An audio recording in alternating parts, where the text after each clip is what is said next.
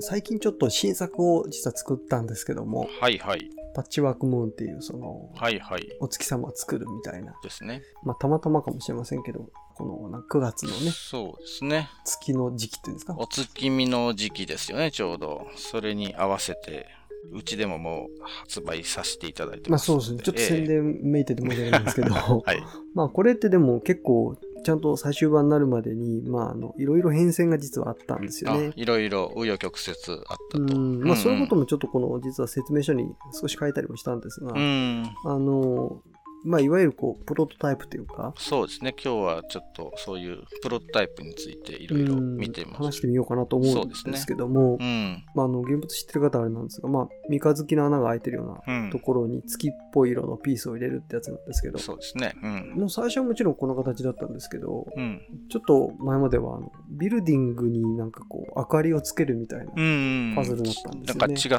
たテイストの、うんなんだろう、違ったモチーフのパズルでしたもんね。う、ねえ、で多分 A さんが最初ご覧になったのはそっちだったとそうですね思うんですそよ。うそうそうそう。ええうん最終的に見てみたら全然違うのが来て何これってなったと思うんです けどいや、何これはなんないけど、あ、全く同じギミックのパズルだけど、こんな風に表現変えてくるんだということですよね。そうなんですよね。まあちょっとこれは、あの、言葉で言うしかないんですけど、まあなんかうん窓が開いてて、うん。うんうんうそん。こから中の黄色いものが見えるんで、結果的にこう電気がついたような感じに見えるっていうね、ものなんですけど、そうですね。うんうんうまんあ。こういうのって、結局思いついたんでこうしたり、やっぱりなんかピースが月っぽいから月の方がいいかな、あの戻ってったりとかあるんですけど、うんまあそもそもこうやって、まずこう思いつくとか、なんか設計図書くみたいなままあると思うんですけど、うんうんあの、なんか、ものにして遊んでみないとわからないみたいなものはやっぱりパズルには当然あっうて、ん。そうですよね。うんえうんーそのためにはやっぱりこういったプロトタイプっていうか、まあ、試作なり実験なりしなきゃいけないので、うん。うんうんこのプロトタイプを作るって時に、まあ、一番単純なのは自分が作るんですか頑張っうん。て。そうですね。最初はそうじゃないんですか。ねあ、もういきなりどっかにこう、何かしらかの発注うんをまあ、かけたり、今回の僕のこのんね、そ好きれななんかやはつに関しては、えっ、と、あの、所属している某団体というか、はいはいはい。あの試作してもらってみたいな感じだったので、ああ、そういうことです厚ね。紙で例えば作ったりとかそういったなんか自分で工作したりまでは行ってないんですよね実はね、おお、えーなるほど。紙とかでもやってないんですね。やってい。ないですね割とその机の上でじゃないですけどそううんいううんううん理論的にっていうレベルでしかなかったんですけど、うん。うんただまあこれじゃなくて例えばシルエットとかもうちょっとこうあんまり難しくない機構のものなんかうんうはん。自分で作ったりしますね、厚紙なりなんかそうですよね。鉛板なりなんか適当に切ってみて、うん。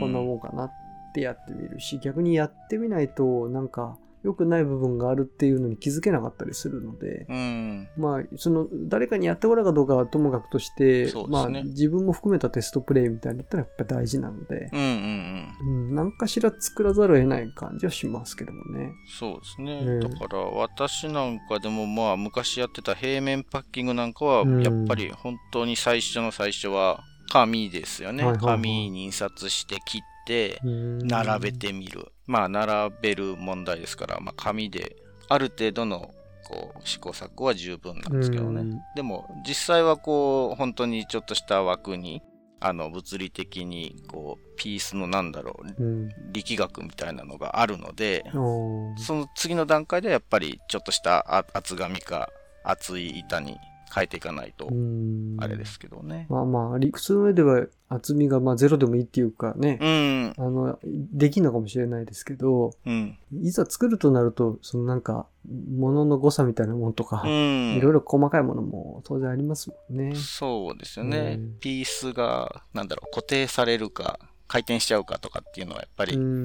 ん。紙の上だけではなかなかわからないところがあるんでね。はまあだから平面はそうですけど、立体のものはもう最近はライブキューブを使っちゃいまいはいはい。あすあ、はいね。はいはい。キューブでいろんなこう形とか大きさをうん立体でこうブロックでね作っていけますので、はいはい はい。まあそれでキャスト系とかはもうほとんどおーそそれ発信でやってるっていう形になっちゃいますまね。あそうですよね。昨今のとか、まあ、あの、まあちょっと前に出たやつとかも、基本はキューブ単位のそうなんですよ。まあポリキューブなんですよね。でしたね。ううんうんうんんまあ、そういうのでもあのもちろん試作とか自分で実験するだけなら、まあ、キューブなりうん。なんなりで全然いいと思いますけど、まあ、きちんと作ろうと思うと、まあ、やっぱり自分の中だけで収まらない、うん。そのプロトタイプ作りっていうのを、まあ、外に委ねるというようなそうですことになってきますよね。。でも最近は、あの、レーザーカットとか、うん、 3D プリンターとか、そういうそうですね。テクノロジーの方がいろいろ進化して安くはいはいはいできるようになったんで、それで最初のプロトタイプを、うん、まあ自分でも作れるぐらいのね、レベルになってきましたからうんね。これはいい世の中というか。なんかこう、あの、よくね、3D プリンターって、まさにプリンターってぐらいで印刷機なんですけど、普普通の、あの、普通のプリンターってなんていうのまあ、二次元のインク入れるプリンターっていうんですか紙に印刷するやつ。うん。なんかは、昔はね、それこそ家にプリンターがなかったんで、うん紙印刷すら大変だったのがうん今は別にありますかそうらで、すよね。まあそれを正式なものとして作ることすらできちゃうものもありますし、うんうんうん印刷する環境があると、印刷するものなら試せるわけですよね、すぐに。そうですそれね。と同じようなのが立体版で起こってるっていう。ということですよね。うんまあまあちょっとデータ作りとかいろいろ、あの、うん、まあそれはねちょっ、とまあ困難な部分もあるかもしれないですけどね。私も、うん、最初のキャストの時は、えええっと、ライブキューブがプロトタイプで、その次の段階はやっぱりちょっと木で作ってましたね、 自分で。あーうんはいはいでは、いその木のレベルになると、そこそこ本物に近いから、それをまあメーカーさんに提案するときは、その木のレベルうんだったんですね。で、2回目なんかは、最初はライブキューブですけど、メーカーさんに投げるプロトタイプはもう 3D プリンターでやってましたよね。うーうんん、そういうのができるようになったというか、うん向こうさんからすればそういうものの方がありがたいんでしそうなんでしょょううねねデータ的なものの方が、まあ、ちょっと前までちょっと前ってどのぐらいかわかんないけど、まあ、割とすあの覚えてる範囲で言うと、うんジョージ・ミラーとうかん。ジョージ・ミラーあさあいんうね。プロトタイパーなんてねう言われんた人がいましたよね、まあ、今もいますけども、うん。うん、あの、なんか、誰かが作ったものを、こう、とりあえず試作してあげるっていう。そそううですね。いうマシンがあんまりなかったんで。そうそうそうですそこら辺にはねうん。だから彼も早くからレーザーカットなり 3D プリンターなりをこう早い段階で導入して、うん。たらまあ持ってない人にとってはね、彼にお願いしたら試作品が作ってもらえるっていうね。うんうん。まあ、今や、そのね、パズル方面で知られてるオスカーとか、うん。タッグを組んでいろんなもの作ってましたよね。そうでしたよ。ね。うんうんまあ、今から見ても、ちょっとこれはすごいなっていう造形とかも、なんか、かなり大きいものから小さいものまでいろいろ作ってて、うん。うんえ。ー彼のサイト、まだあれば、そこに載ってたりするんですけどね、なんかいろんなう。うんうんものが、まあちょっとその、実際遊んで壊れやすいとか、ちょっと形状の問題で、うんうん。必ずしもね、そのそのまんまひ人様に売るものになるかどうかは分かんないですけど、うん、まあそうですね。うんちゃんと意味分かる人が、ううんまいこと遊ぶ分にはまあ問題ないっていうレベルではできてたんで、そうですね。うんうんうんうんまあ、今やちょっと珍品になってるかもしれないですけどね、そういったものっていうのはうんそういうそうですよね。うんうんうん。結構個人芸に頼ってたっていうところはまうんうんうんうんああるっちゃありますよね。そうですね日本でもそういう人います、いましたけども、うん。まあ、最近はあんまり目立った動きっていうよりは個人がなんかレーザーカットを始めたとか、うんうん。 3D プリンター持ってるとかっていう感じになってきたんでそうであすんね。まり個人芸ではなくなってきた気がしますうよね。ん。そうですね。前に、まあ、これも、まあ、オスカーうんの厚紙とかなんかそういったもので作ってたのをうん木で作ってくれるっていうんで、トムレンチだったと思いますけどね。ああ、トムレンチはそうですね。複雑なものを作って、それで遊んでみたら、あ、なるほどみたいな感じで、だんだんみんながわかるようになってきたとかうん。そうですねやっ。ぱりかなりきっちりものにするっていうことで面白さがまあきちんと伝わるっていうのはうん。当たり前かもしれないですけどねう。んうんでも結構やっぱり大事なところがありうますよねん、。そうですね。トム・レンチはパズル家のクラフトマンですけど、確かにまあ大量にはね、作れないんで、うん。プロトタイパー的な感じもありますし、まあある程度少少数を販売したりもされてたし、うんそういう意味ではプロトタイプとは違うけど、私のその、なんだろう、立体の知恵の輪みたいなのも彼がそうで結す構ね。何何個かというか、キャストンになったやつはどっちも作ってくれまうしたね。ん 彼。なるがほ。うん。どいや、こっちお,、お願いしてないのに、いきなりこう、作ってくれたりとあか、ーね。立派な木のやつが来たりするってことですかそうそうそうそう。うん。この間の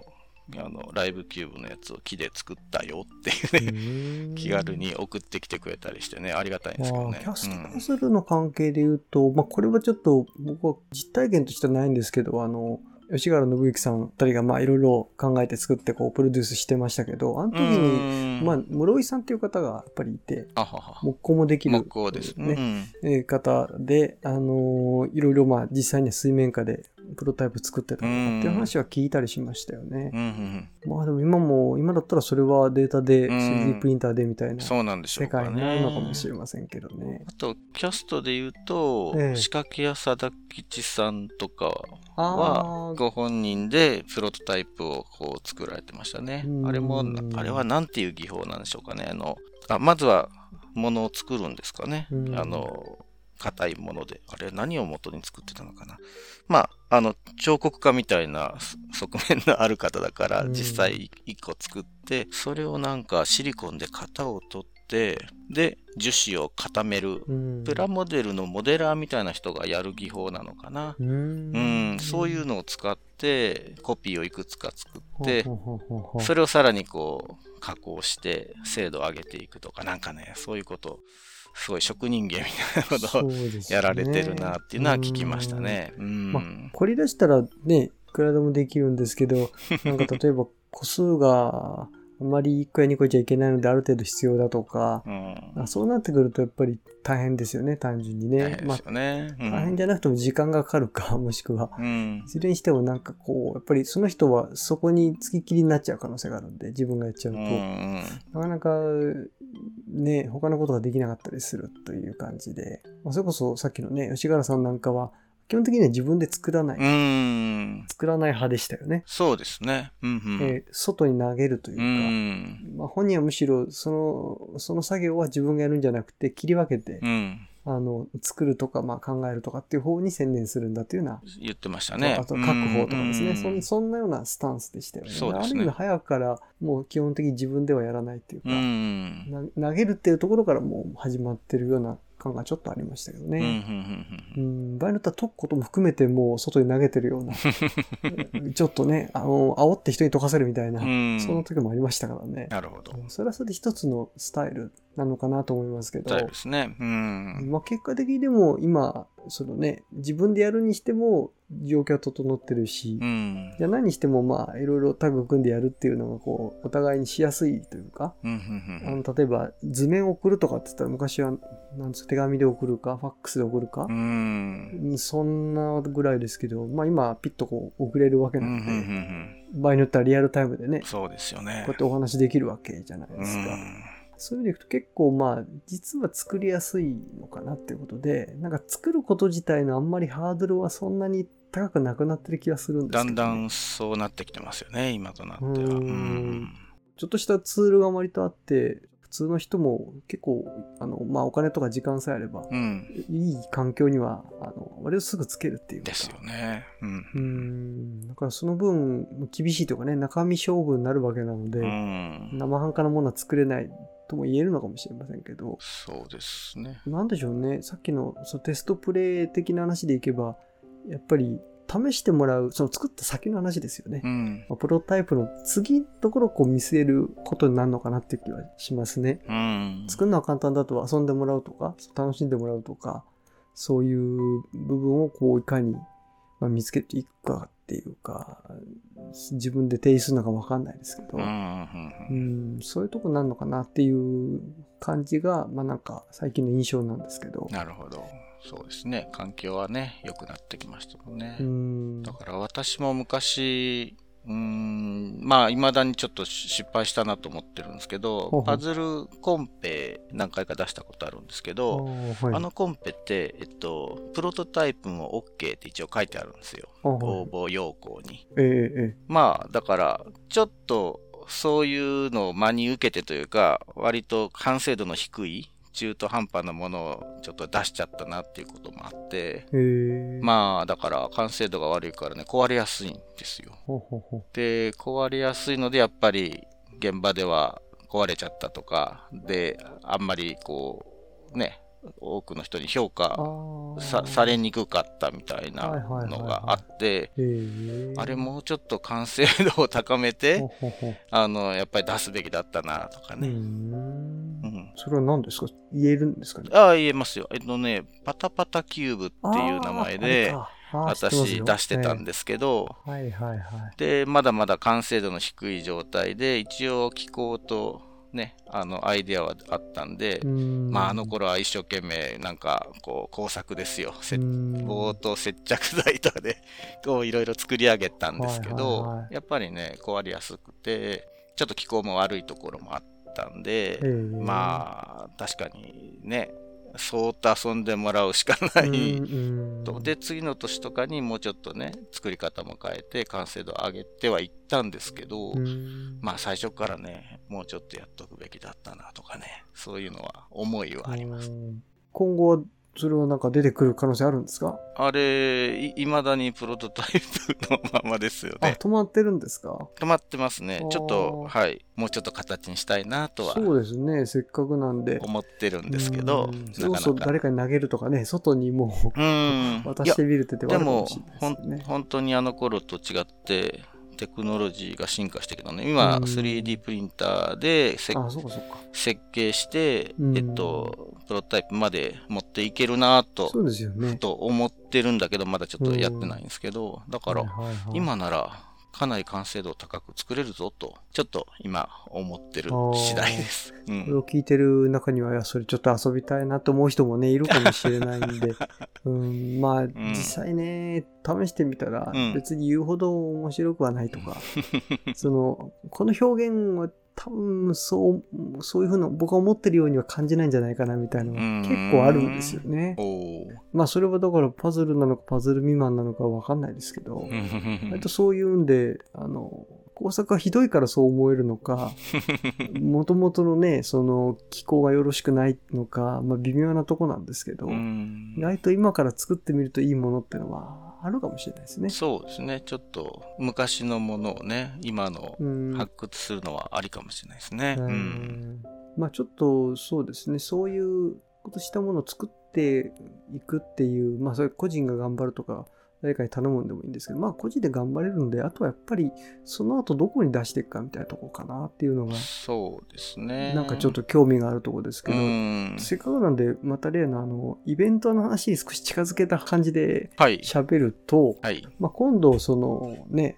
あのパズルもの昼席、はい。昼でいいんですようね、ん。っていうのをやるんですけどね、まあ、そこのところで、あの、まあ、ご自分で作ってる人がいれば、うんうんうんその、まあ、作品というか、遊べる状態になってれば、持ってきてもいいですよっていうようそうなです感じねに。しようと思ってるんですね面。白いですね。うん。ええで、まさにそれって今言ったようなプロトタイプでも遊べる状態なら、うんうんうん。あの、全然いいですよっていうか、ウェルカムというかうん、うんう。うんん、逆に言うとそう、遊んでもらう場として利用できるんなら、それはそれでいいことかなと思うんですそようでねす。ね。そういうのを、う、うんんちょっと考えてるっていう人がいたら、ぜひぜひ見せていただけると嬉しいですうね。んまあ、違う人がね、遊んだら、なんか、思わぬ答えが出るとか、ああ、別解が出たりとかね、いろいろありますもんね。うんうん。まあまあ、私の話じゃないけど、壊れたりする こともあるかもしれませんね。そのう、んちょっとこう、そう、不特定の人に触っていただくリスクを考えながら、あの、やっていただければいいかなと思いますね。うん、そうですね。まあ、うん最終的にそれをどういう形でね、あの、世に出すのかし、世に出さないかもしれないけど、 その、不特定多数の人が触るようなレベルにもし上がるんだったら、それ意味あるうんことかもしれませんしねそうですねうん、そこは考えの問題なんで、まあ、例えば、まあ、これは現場で相談してほしいんですけど、僕らだけ、こう、ないないに遊んでほしいとかね、うん言うなら、まあ、遊びますし、場合によっ たら、その、大っぴらに出さないけども、ちょっと試してほしいとかっていうなら、うんまあ、触るぐらいのこと全然するんそういうのでもいいでで、すね。なんかそういうので、ちょっとこう、コうんミュニケーションできたら面白いかなと思いますよあねあ。そうですね、うん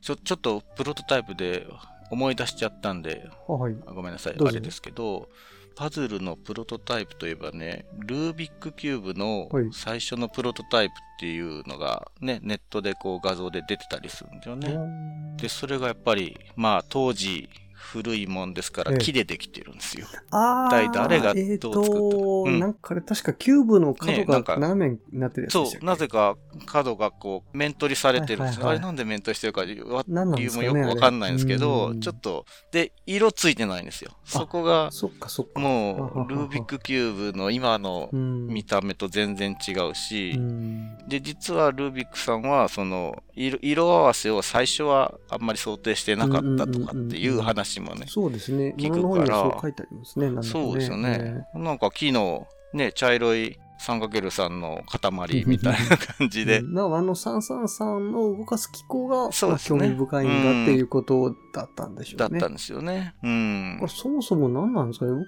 おもちゃとして念頭に置いてたかどうかも、まあ、難しいとこあいろでやすよね。そうですね。多ええ分、最初はそうではなかったみたいな話、エピソードはうよんく書いてありますね。うん。なんかいい加減な解釈かもしれないですけど、うん。純粋に面白い構造だっていうだけでしかなかったのかもしれない、うんかもしとこれないろでがすねまあ、うん遊べるよねっていう話になってくるっていうのはうんよくあることなんで、うんう